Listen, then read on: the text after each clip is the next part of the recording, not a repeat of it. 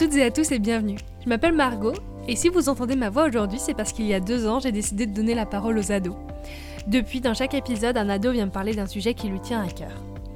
Aujourd'hui, je rencontre Aileen. C'est une rencontre super forte que je suis plus que ravie de vous partager. J'ai rencontré Aileen sur Instagram, par l'intermédiaire de Sunny de l'épisode 12 du podcast, qui m'a dit, je cite, Je suis certain qu'elle ferait un épisode incroyable. Et il avait raison. Avec Aileen, on parle de deuil, de déscolarisation, de fratrie, d'amour, beaucoup d'amour, de recherche du bonheur et de la chance d'avoir peur parfois dans sa vie. Allez, je vous laisse avec son témoignage. Écoute et prends-en de la graine.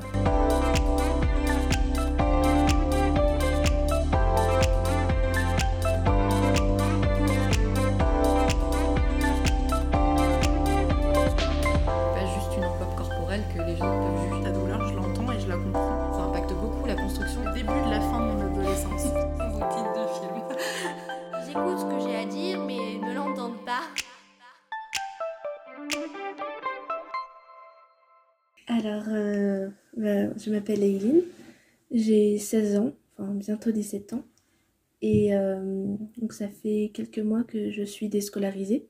J'étais en première, en général, et euh, voilà. Donc dans quelques mois, je vais partir en Guyane, dans deux mois exactement, et euh, pour un peu la grande aventure, voilà. Comment tu te définirais comme ado?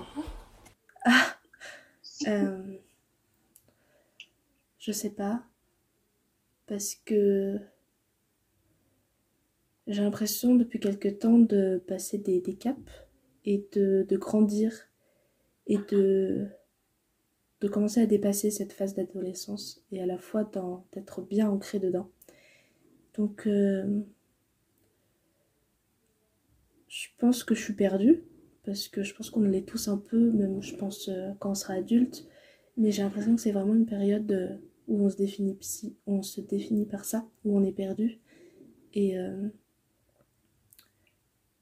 et ouais, je pense que je suis pas mal perdue, mais que malgré ça, j'ai quand même des caps en fait. Et, et le principal pour moi, c'est d'être heureuse. Et c'est pas forcément le métier que je vais faire plus tard ou mes études, c'est euh, plus euh, bah, moi de me sentir bien et d'être avec des personnes qui euh, apportent à ma vie comme il faut.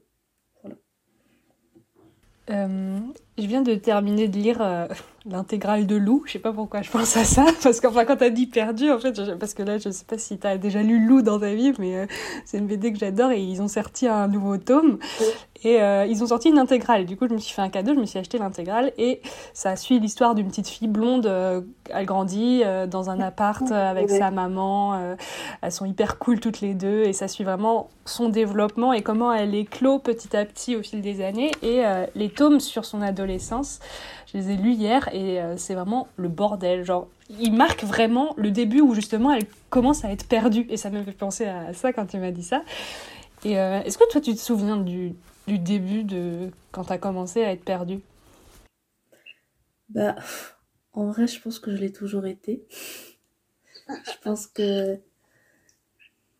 Bah. En fait, c'est par phase un peu. Parce que j'ai des moments où j'ai envie de faire trop des métiers, d'avoir des objectifs de vie. Euh, je sais quelles études je vais faire, je sais tout ce que je vais faire, tout est précis dans ma tête. Et euh, puis après, je me rends compte que c'est pas forcément ça que je veux faire, que ça me correspond pas vraiment. Et c'est là, c'est la phase où je suis perdue en fait. Et, euh, et c'est ça depuis, depuis tout le temps. Je voulais être pompier, je voulais être ornithologue. Et puis, et puis finalement, là, c'est la phase où je me dis, j'ai plus envie de réfléchir à ce que je veux faire. Je veux le faire en fait. Et je veux y aller pour, par exemple, la Guyane. Je veux y aller pour juste, euh, y vivre. Et, euh, et c'est ça mon objectif en fait. Du coup, à la fois, je suis perdue. Donc, ouais, je dirais toute ma vie. Un peu. Ça t'inquiète. euh, ouais, j'ai aussi, je suis aussi passée par mille idées de métier. Ma première idée de métier, et c'est peut-être celle qui a duré le plus longtemps, c'était être funambule quand j'étais petite.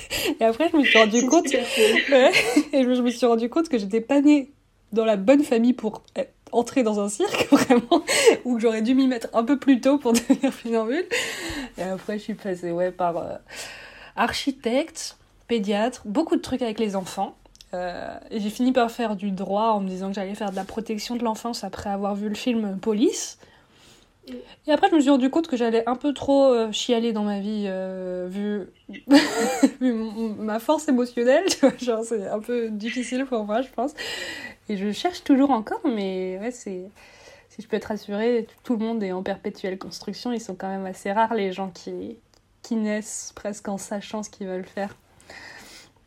Euh, comment tu définirais l'adolescence que tu as vécue euh, de manière générale avant un événement particulier qui s'est passé il y a un an? Ton contexte familial et dans quel style d'ado t'es et comment t'évolues? Depuis un an, du coup? Avant. avant. Avant ça, c'était compliqué. C'était compliqué parce que parce que j'ai enfin j'ai j'étais pas avec des personnes euh, forcément saines. Donc euh, j'ai eu une personne dans ma famille qui m'a qui, nous- a un peu tous détruits et, euh, et j'étais j'étais plus l'objet de cette personne que qu'autre chose donc c'était un peu compliqué. Puis j'ai été euh, de mes j'étais toujours un peu baladée en fait parce que j'étais chez moi puis après mes parents se sont séparés. J'ai été chez ma grand-mère puis je vivais aussi avec euh, avec ma mère le week-end. Et puis euh, puis après j'ai été dans une autre euh, j'ai été avec ma mère à un autre endroit. Enfin bref. Et là je suis encore dans une autre ville. Donc ouais compliqué parce que j'avais pas de, de repères en fait. J'avais pas de j'avais pas de stabilité. Et je pense que c'est ça qui m'a beaucoup porté parce que pas de stabilité, donc pas forcément d'amis qui durent, parce que bah, quand on change d'école, quand on, change soi aussi, parce que les événements, ça change je pense, et bah c'est compliqué de filer droit en fait. Et finalement je, dirais que c'était pas c'était pas une bonne période en tout cas. J'ai pas eu beaucoup beaucoup de positifs finalement. Ouais.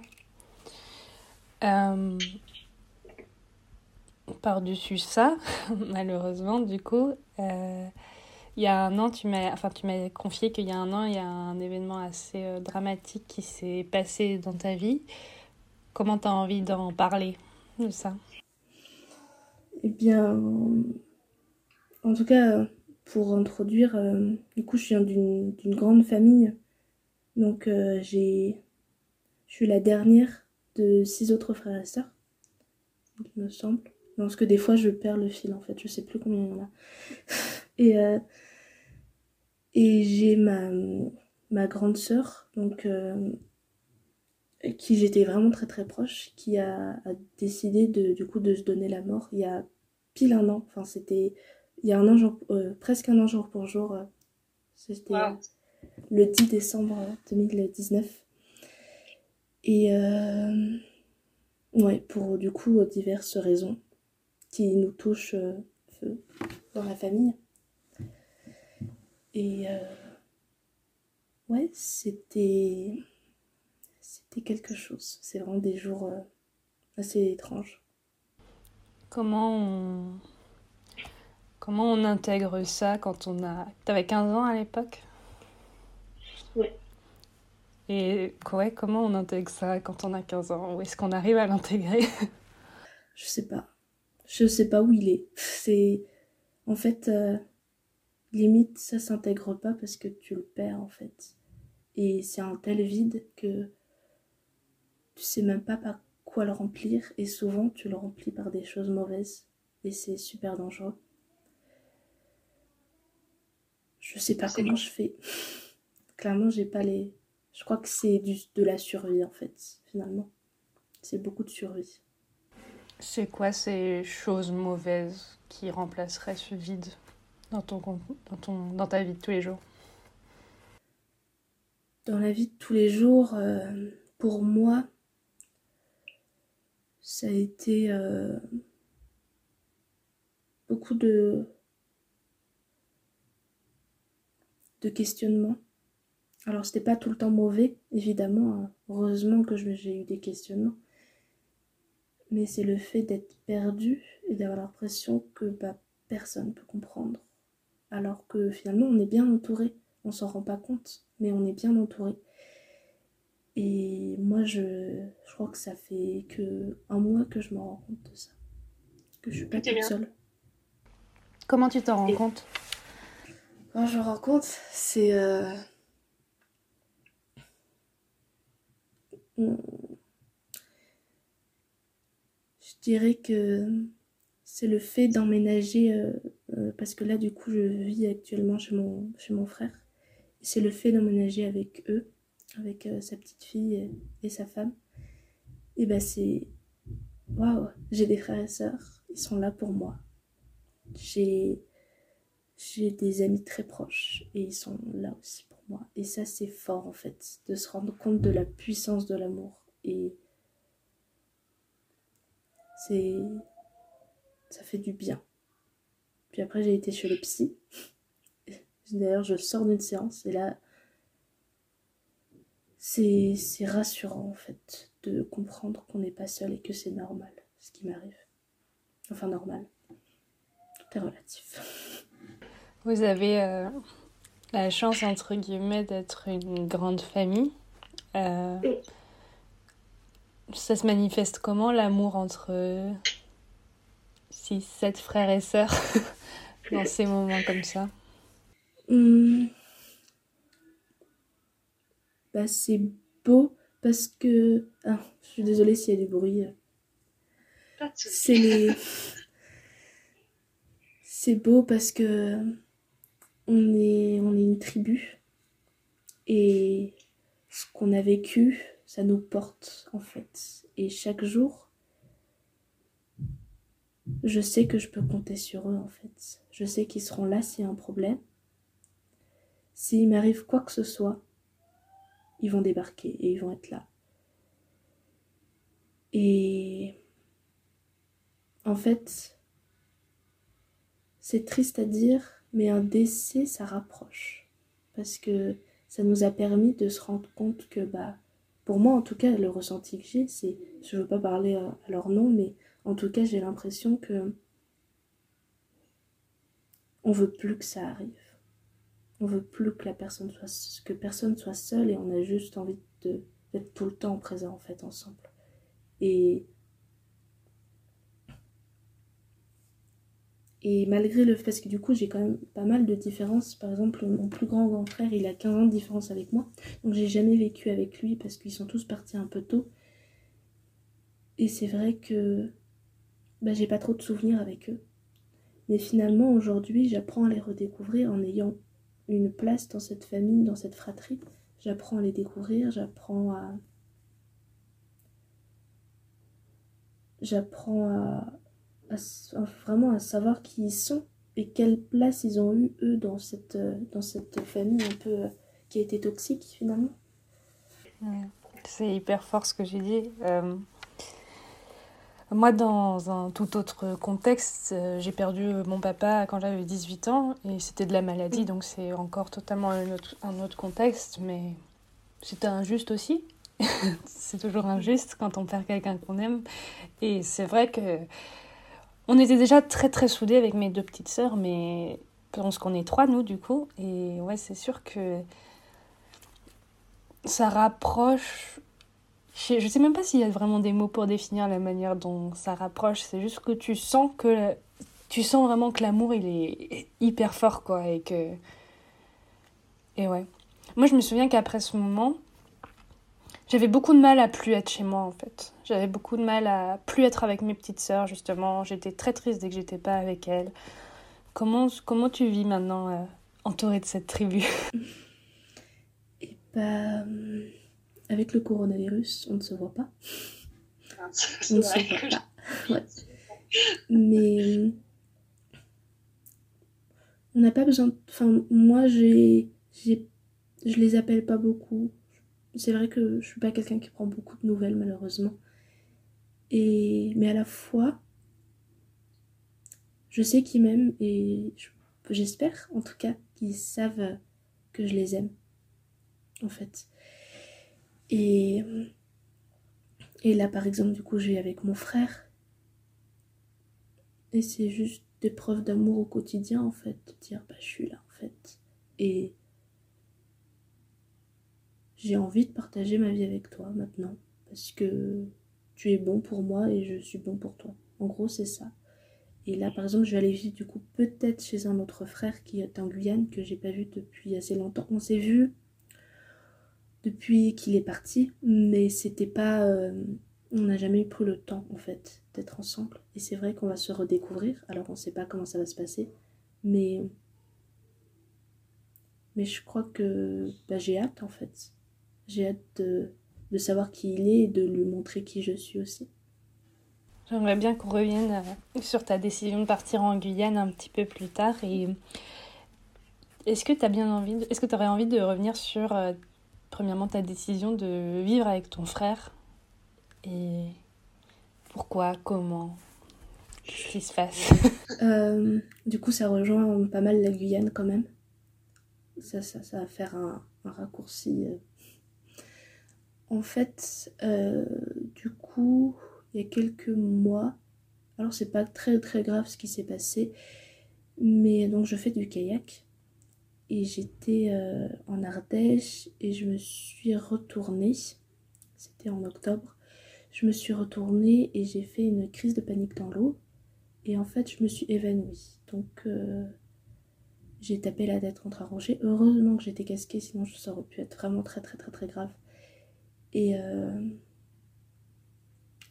et en fait, c'était. J'avais déjà fait beaucoup de malaise avant, mais un malaise dans l'eau, c'est pas pareil.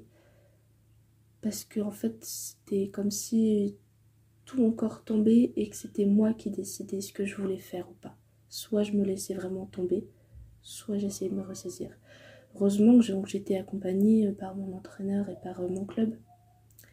Et euh, suite à d'autres, j'ai eu un autre malaise après. Et après, j'étais à l'hôpital. Et après beaucoup d'heures à l'hôpital, j'ai vu la médecin et elle m'a dit que bah, c'était sûrement psychologique parce que j'avais rien. Dans ma santé, tout allait bien. Et on a parlé un peu de moi, de ma soeur, de tout ça. Et elle m'a dit, euh, elle m'a demandé si je voulais me faire euh, interner à l'hôpital. Petite précision ici, à la réécoute de l'épisode, nous voulions préciser avec Aileen qu'on emploie le mauvais mot dans notre échange. On voulait dire hospitaliser au lieu d'interner. Désolé, notre langue a fourché. En Ardèche, alors que du coup je suis pas d'Ardèche, mais. Et là j'ai eu une sorte de. Je sais pas, j'avais juste envie de partir très loin. J'en pouvais plus. Et. Et je me suis dit. Euh, c'est à moi de décider ma vie. C'est à moi de décider si je veux vivre ou pas. Et pour moi, être interné, c'est pas vivre.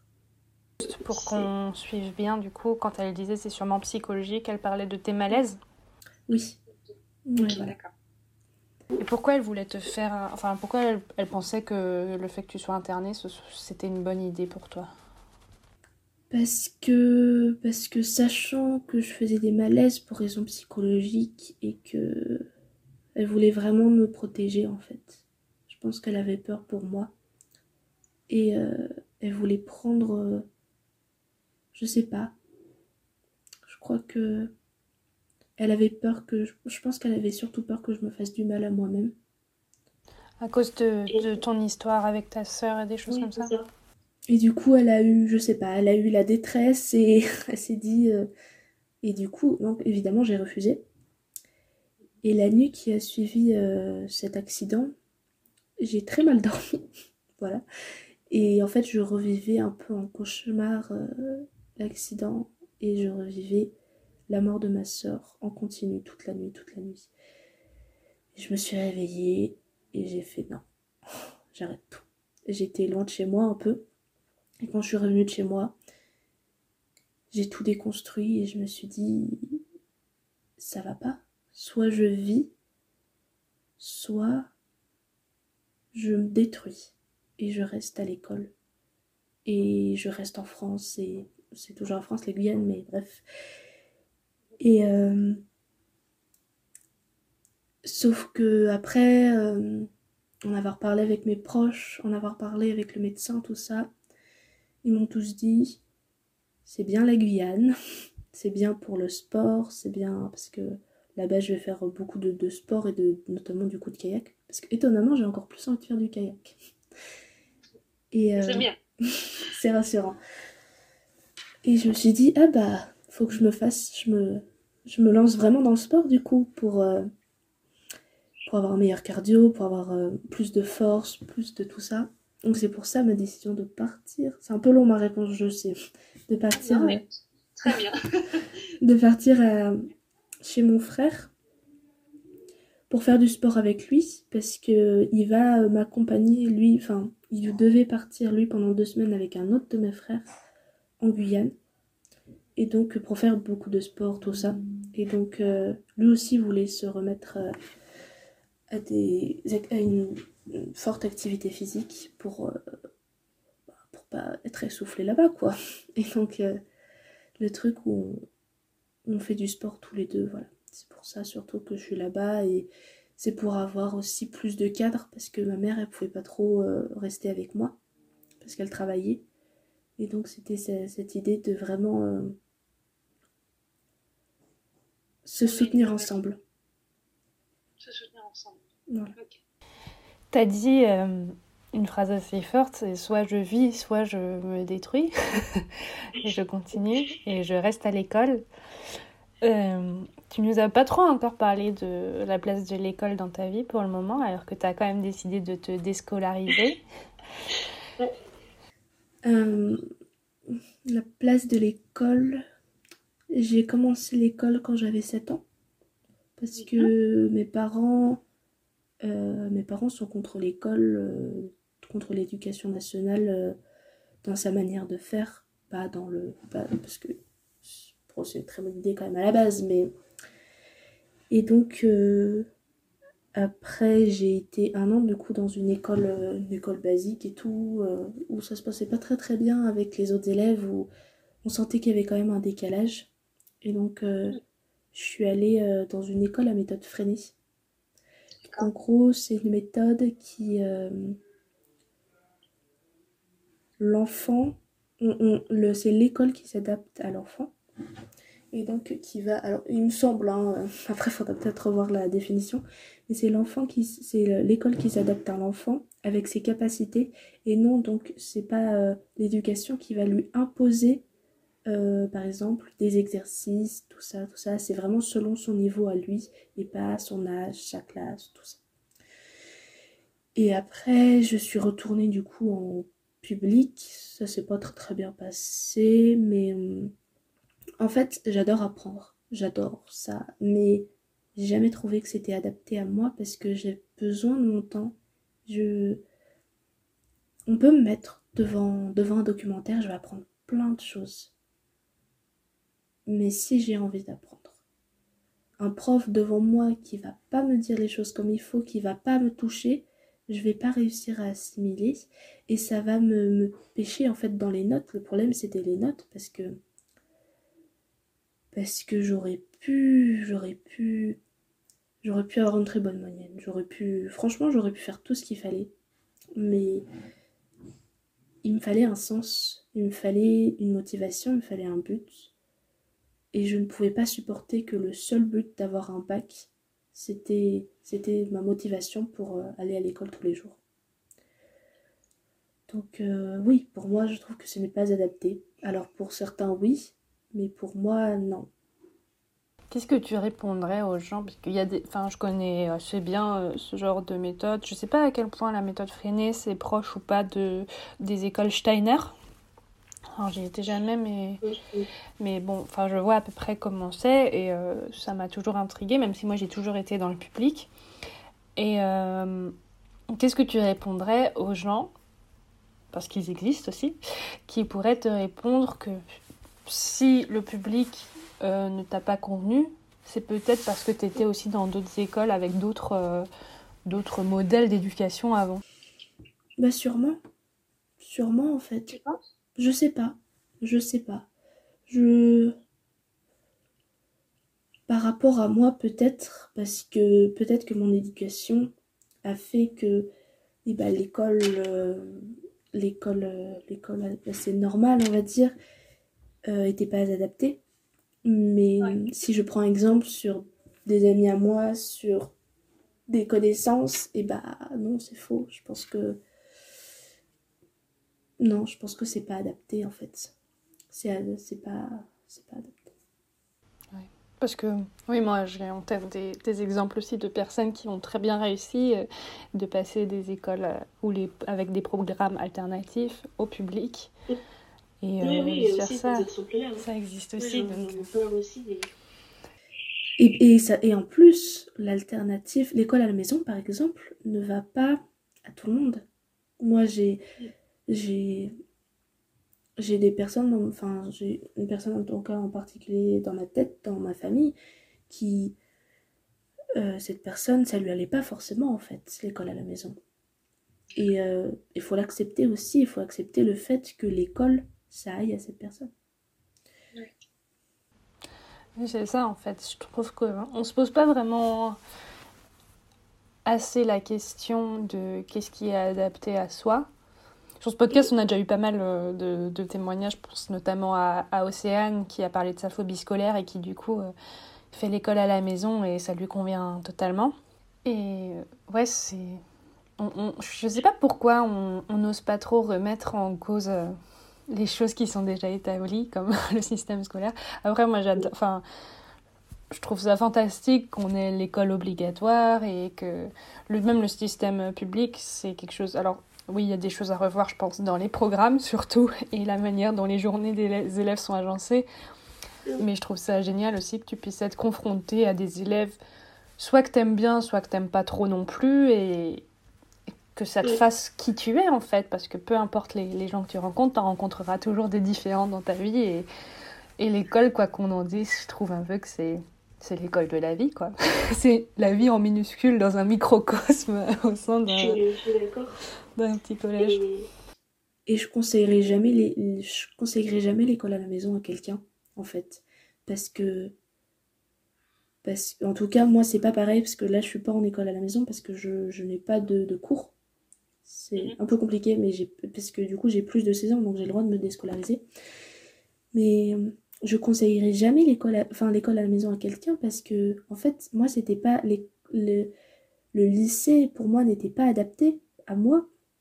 Mais mais c'est c'est super compliqué d'être en école à la maison. Parce que tu dois avoir une motivation autre, tu dois avoir plein de projets, tu dois nourrir tes journées. Et ça, ça demande de l'énergie, ça demande de la patience, par exemple, de tes parents et du temps aussi. Et c'est compliqué. Alors, c'est merveilleux l'école parce que parce qu'il y a des profs qui sont formés pour ça. Bon, il faudrait peut-être qu'ils soient formés d'une autre manière, peut-être. Désolée, mais bon. Et, et aussi, euh, c'est un milieu où tu rencontres des gens. C'est, merveilleux en fait. C'est juste que c'est pas, que c'est pas forcément comme il faut. Mais du coup, moi j'ai eu la chance quand j'étais petite parce que ma mère avait créé une association pour, euh, pour euh, l'école à la maison, du coup, pour ceux que, de mon territoire qui faisaient comme moi. Et donc j'ai eu la chance d'avoir beaucoup de monde autour de moi, qui, des, des enfants et tout. J'ai jamais été euh, dans le cliché de l'école à la maison où l'enfant est tout seul et tout ça. Et puis j'avais mes frères et sœurs. Donc j'ai eu de la chance, mais c'est vrai que je pense que certains parents, ils doivent être perdus et leur enfant doit être un peu plus seul. Et ça, c'est dommage. Euh, Qu'est-ce que je voulais dire? J'avais un truc en tête. Ah oui. Euh, parce que moi, c'est les trucs qui m'arrivent au fur et à mesure quand tu parles. Après, euh, qu'à chaque fois que je m'en souvienne. Euh, toi, du coup, je trouve que. Alors, t'as- on va remettre du contexte. Tu as 16 ans et tu as vachement, on va dire, déconstruit ta vie ou alors réfléchi au sens de ta vie pour 16 ans, tu vois, je trouve. Et t'as dans ton. Je sais pas si c'est intrinsèquement lié ou pas à, bah, à ton malheur, mais peut-être. Est-ce que tu penses que c'est ça qui t'a poussé à te dire maintenant je veux être heureuse et je réfléchis à ce qui me rend heureuse et ce qui me rend pas heureuse? Je pense. Je pense que malheureusement, tout ce qui est échec, tout ce qui est épreuve, et ça te, ça te construit et ça te fait avancer dans la vie. C'est pour ça que, bah, par exemple, un enfant qui fait du vélo, s'il il se casse pas la gueule, il n'arrivera pas à faire du vélo comme il faut. C'est logique. Enfin, pour moi, c'est logique et c'est normal. C'est pas. Alors oui, euh, en vrai, bah, c'est triste parce que j'aurais aimé ne pas être passé par là pour euh, pour être qui je suis, mais finalement, il faut accepter le fait que maintenant je suis ce que je suis malgré ce qui s'est passé. Malgré malgré tout ça, aujourd'hui, je veux être heureuse parce que ma sœur n'a pas pu l'être assez. Aujourd'hui, je veux me lever le matin parce qu'elle, elle ne peut plus le faire. Et maintenant, je me dis, bah merde en fait, si toi tu penses ça, si toi t'arrives à penser ça, tu peux le montrer aux autres en fait. Pas en étant, pas en se sentant supérieur, juste parce que je veux partager, parce que dans un rêve, dans un, dans un idéal, j'aimerais qu'il y, ait, plus de suicides. J'aimerais que les gens se sentent protégés. Du coup, c'est. Enfin, quand tu dis des choses comme ça, moi je trouve ça incroyable parce que, bon, bah, j'ai pas du tout envie de ramener toujours la discussion à, à moi, mais du coup, quand j'ai vécu le décès de mon papa, euh, je savais que j'étais pas bien. J'ai commencé en fait euh, mes études avec une licence de droit et je savais que j'étais pas bien en droit. Mais j'ai mis vraiment beaucoup de temps avant de me dire bon, ok, c'est sûr que c'est plus ça que tu veux faire, change. Et parce que j'ai fait une deuxième année, je me suis dit allez, accroche-toi. Et j'étais pas bien, j'étais triste, j'étais malheureuse. Et je m'étais dit accroche-toi, vas-y, continue. Et après, je me suis dit bon, ah, au bout de la troisième année, je m'étais dit bon, là c'est bon, t'as une licence, tu peux faire un autre master que du droit. Et j'ai fait autre chose qui, dans je me suis énormément épanouie, quoi, et ça a été une vraie révélation pour moi. Mais c'est fou qu'à 16 ans, parce qu'il faut du courage en fait, tu puisses déjà te dire ça je veux plus et ça je veux dans ma vie.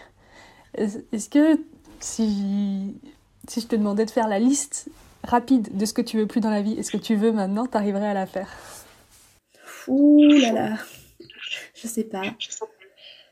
Euh... Trois trucs que tu veux plus. Trois trucs que je veux plus? Je. Mais ça, ça serait idéalement, parce que. Bah, c'est ce qu'on on est là pour ça. idéalement. Idéalement, j'aimerais pouvoir me dire que je suis libre de faire mes choix, que mes choix n'auront pas d'impact sur la vie d'autrui et le cas contraire aussi, que, si quelqu'un fait un choix, ça n'aura plus d'impact sur moi. C'est une espèce d'indépendance, une indépendance que j'aimerais avoir vraiment, mais... Pourquoi tu penses que tes choix, ils ont un impact sur les autres? Bah, Par exemple, partir en Guyane, euh, je serai un peu loin de ma famille, je je vais pas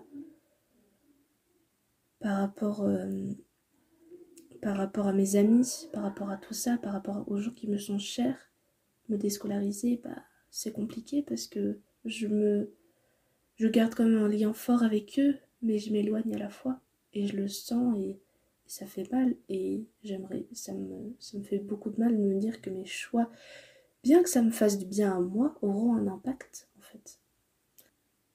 Finalement, euh, c'est tout en fait. Bah, c'est déjà beaucoup. Hein.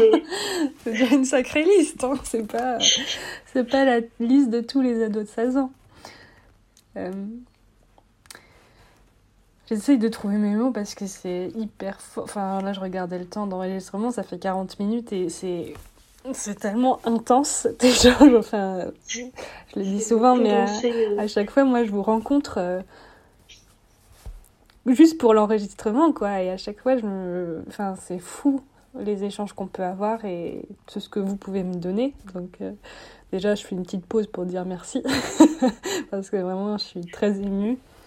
Mais merci à toi, parce que c'est vraiment bien ce que tu fais, je pense. Parce que on a besoin. On se fera des compliments plus tard. Mais. Qu'est-ce que je voulais dire Dans ton message, en fait, quand tu m'as écrit sur Instagram, ce qui est ressorti quand je l'ai relu, je me suis dit, ce qu'elle cherche maintenant, c'est à être heureuse. C'est ça, ouais. Est-ce que tu arrives à, à développer là-dessus? Et bah. En fait, je pense qu'on cherche tous à être heureux. Je pense que c'est la quête de tout le monde. À chercher le bonheur, tout ça. Mais souvent, on se le refuse parce que. Parce qu'il y a des aléas dans la vie, parce que. Parce que, bah, par exemple, toi et tes études de droit. Parce que, oui, c'est important d'avoir des diplômes. Oui, c'est important tout ça. Et moi, je voulais plus me refuser d'être heureuse en fait. Je voulais me dire que j'avais le droit, j'étais légitime de faire ce que ce que j'avais envie et ce qui me sentait être bon pour moi. Et puis, puis être heureuse, pour moi, ça veut pas dire que tout aille bien. Pour moi, c'est juste profiter de l'instant et te dire ouais là tout va bien. Peut-être que dans cinq minutes ça ira pas forcément, mais c'est juste te dire que bah, c'est ok d'aller bien en fait et qu'on a le on a la possibilité d'aller bien en fait. C'est juste du mental pour moi. Non, ça me fait penser en fait parce que sur le podcast, euh, enfin sur le compte Instagram du podcast, j'avais conseillé euh, d'écouter le podcast euh, mes 14 ans. C'est une fille qui a retrouvé ses, ses journaux intimes, donc c'est hyper drôle et hyper bien raconté. Elle a un peu fait une fiction comme ça autour de son journal intime de ses 14 ans. Et du coup, moi, ça m'a donné envie d'aller tout de suite dans mes journaux intimes parce que j'ai longtemps écrit et j'écris encore un petit peu, mais moins que quand j'étais ado. Et j'ai retrouvé mes journaux intimes du lycée. Et je me suis rendu compte que j'étais vraiment malheureuse, quoi, dans ce que j'écrivais. Et il y a une phrase que j'ai lue et je me suis dit, c'était pour moi, la Margot de, de 23 ans aujourd'hui, de relire ça, je me suis dit, oh, mais bichette, qu'est-ce qui t'arrive, tu vois? Et j'avais écrit, j'aimerais tellement juste que quelqu'un, un- je sais pas, quelqu'un de magique ou quoi, arrive et me dise, là c'est bon, ça va aller, tu vois. Et je sais, même- j'arrive même pas à me souvenir vraiment de quelle, pour quelle raison j'étais vraiment malheureuse. J'étais juste très triste. Et, Mm. et ouais, cette, je pense qu'il y a beaucoup d'ados qui se sentent comme ça, et c'est le fait d'être perdu, de grandir, les hormones et tout, et les aléas de la vie aussi, qui font que, bah, ouais, c'est, c'est dur de savoir ce que c'est le bonheur et comment l'atteindre. C'est quoi ton plan, ton plan d'attaque là en Guyane pour essayer d'être heureuse? C'est juste de vivre en fait. C'est juste de vivre. Et de, de me respecter en fait. Dans mes choix, dans mes valeurs. De me dire, ouais, bah ça non. Ça oui. Ça, ça me respecte, ça, ça me respecte pas. Et d'avancer comme ça. Après, ça, c'est l'utopie, hein. Mais, mais je pense que prendre le temps de m'aimer et de me dire que c'est pas parce que je suis perdue en ce moment, c'est pas parce que j'ai mis en pause, parce que je sais pas si je passerai un bac un jour, c'est pas parce que j'ai mis en pause mes études que, que c'est mal. Finalement, être heureuse quand ça va pas, je pense que c'est possible. C'est peut-être plus important qu'avoir le bac d'abord. Je pense.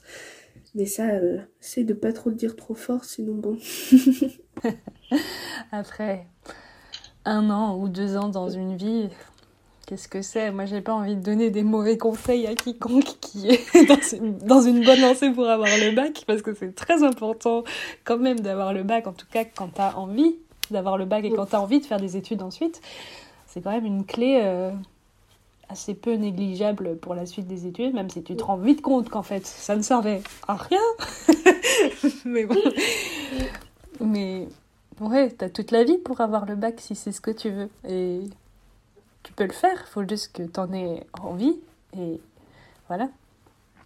Toi, tu penses que. Alors, je sais pas si c'est trop précipité, mais tu penses que t'as déjà une idée maintenant, sur le moment là, de ce que t'aimerais devenir dans la vie? Bah,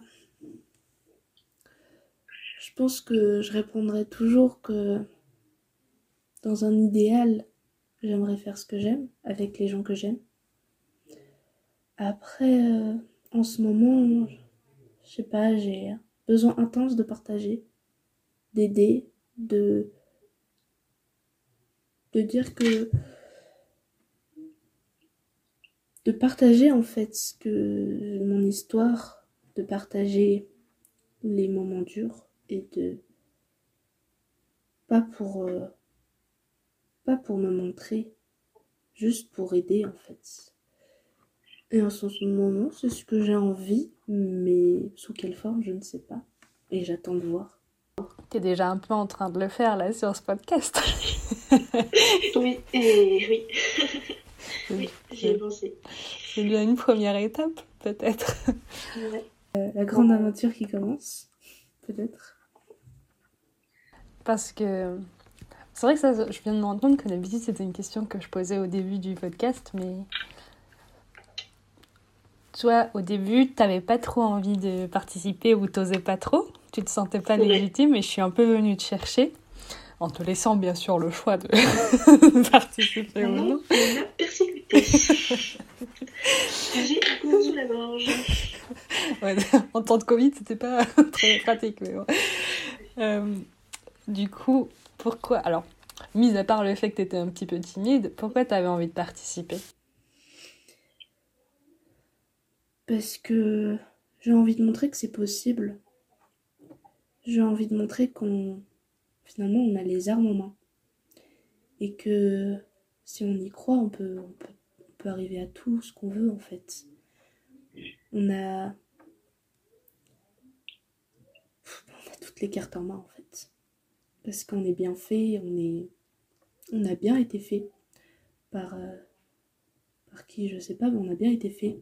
Et, euh, et je pense que. Je pense que. Ouais, j'ai envie de. montrer mon chemin pour la Guyane, pour les autres pays peut-être qui arriveront ensuite, pour tout ce cheminement que finalement je fais. J'ai un besoin intense de partager mes ressentis et pas pour persuader, pas pour faire croire, non, juste pour laisser, bah, par exemple aux ados, je trouve ça intéressant, laisser le, choix en fait de, de si s'ils veulent voir autre chose, si bah, la déscolarisation, d'art, tout ça, s'ils veulent voir autre chose, bah il y a d'autres possibilités en fait. Et où est-ce que t'as trouvé euh, le courage de, de participer du coup Je sais pas. Moi, j'ai peur. j'ai peur tout le temps, c'est vrai, j'ai peur. Je me dis, mince, mais qu'est-ce que je fous? Je suis, je suis folle. Et en fait, c'est ce qui me donne le plus envie d'y aller. C'est de me... C'est... Je sais pas, c'est comme... C'est comme le... s- Enfin, c'est pas un peu comme le- les sports un peu intenses ou des choses comme ça. T'as tellement peur en kayak, moi j'ai tellement peur. Et je me dis, mais merde, c'est pas grave d'avoir peur en fait, faut juste y aller et ça sera le sentiment de d'avoir vaincu quelque chose dont t'avais peur, parler en public, faire, j'ai fait du théâtre et oh, mais c'est merveilleux en fait. Et c'est c'est là en fait où je me dis, et bah,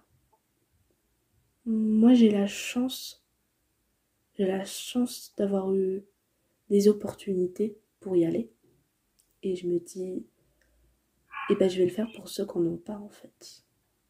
Pour montrer que c'est possible en fait. C'est beau, on dirait que c'est un peu.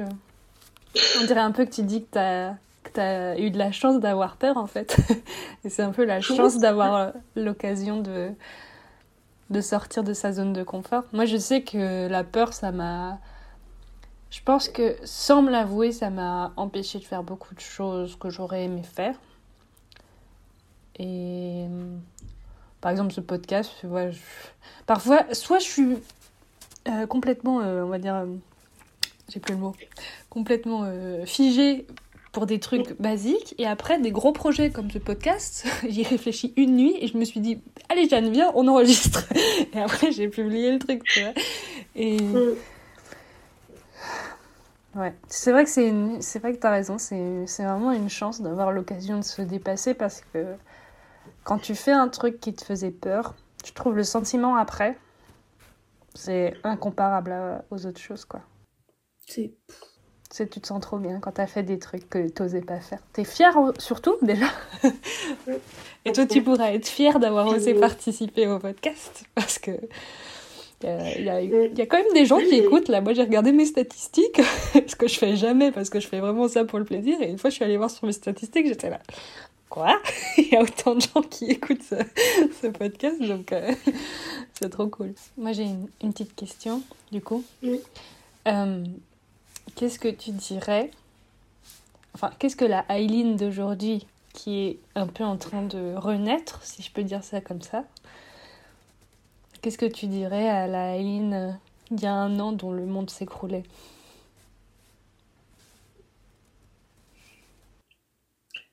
En fait, je pense que la Aileen d'il y a un an, elle s'en doutait. Elle s'en doutait que, que toutes ces émotions, toutes, toutes ces, ces épreuves, bah, finalement, j'allais réussir à en faire la force, en faire ma force. Et je pense que je lui dirais que ça allait être très dur. Pendant un an, ça allait être dur. Mais que finalement, peut-être que. Peut-être que le jeu en veut la chandelle de cette dure et bah finalement, peut-être que. Peut-être qu'après, maintenant, bah. Je suis en train de me sauver. Et. Et je lui dirais de. de prendre soin d'elle. Et de pendant le confinement, peut-être, alors, de d'aller chez le coiffeur. Franchement, je dirais ça. Parce qu'il y a des idées comme ça, faut pas. faut, faut pas avoir, quoi. Non, je lui dirais vraiment ça, parce que ça, ça a été quelque chose. Bon, bah, je crois qu'on arrive à la question euh, signature. Est-ce que tu as hâte d'être une adulte? Ouais. Ouais. Parce que. Parce que j'en ai pas chié pendant depuis que j'ai 12 ans pour euh, finalement pas avoir envie d'être adulte. Il y a un an, j'aurais répondu. Il y a un an, j'aurais répondu jamais de la vie, je veux être une enfant toute ma vie. Et finalement, je me dis qu'on ne peut être adulte en gardant ce côté enfant, ce côté innocence. Ben, Merci beaucoup, Aileen. Merci à toi. C'était très C'était- chouette. C'était super beau. Merci beaucoup pour cet épisode. J'ai j'ai trop hâte de le monter et de le sortir. Là, c'était vraiment euh, un super bel échange. Enfin, je vais arrêter l'enregistrement.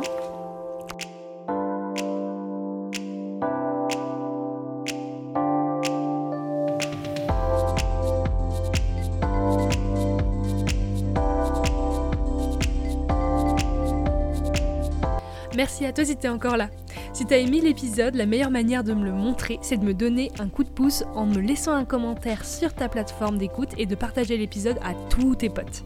Prends-en de la graine est aussi sur les réseaux. Tu peux venir discuter avec moi sur Insta ou sur Facebook.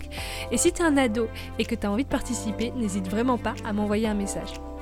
Allez, je vous dis à bientôt pour un nouvel épisode et en attendant, prenez bien soin les uns des autres.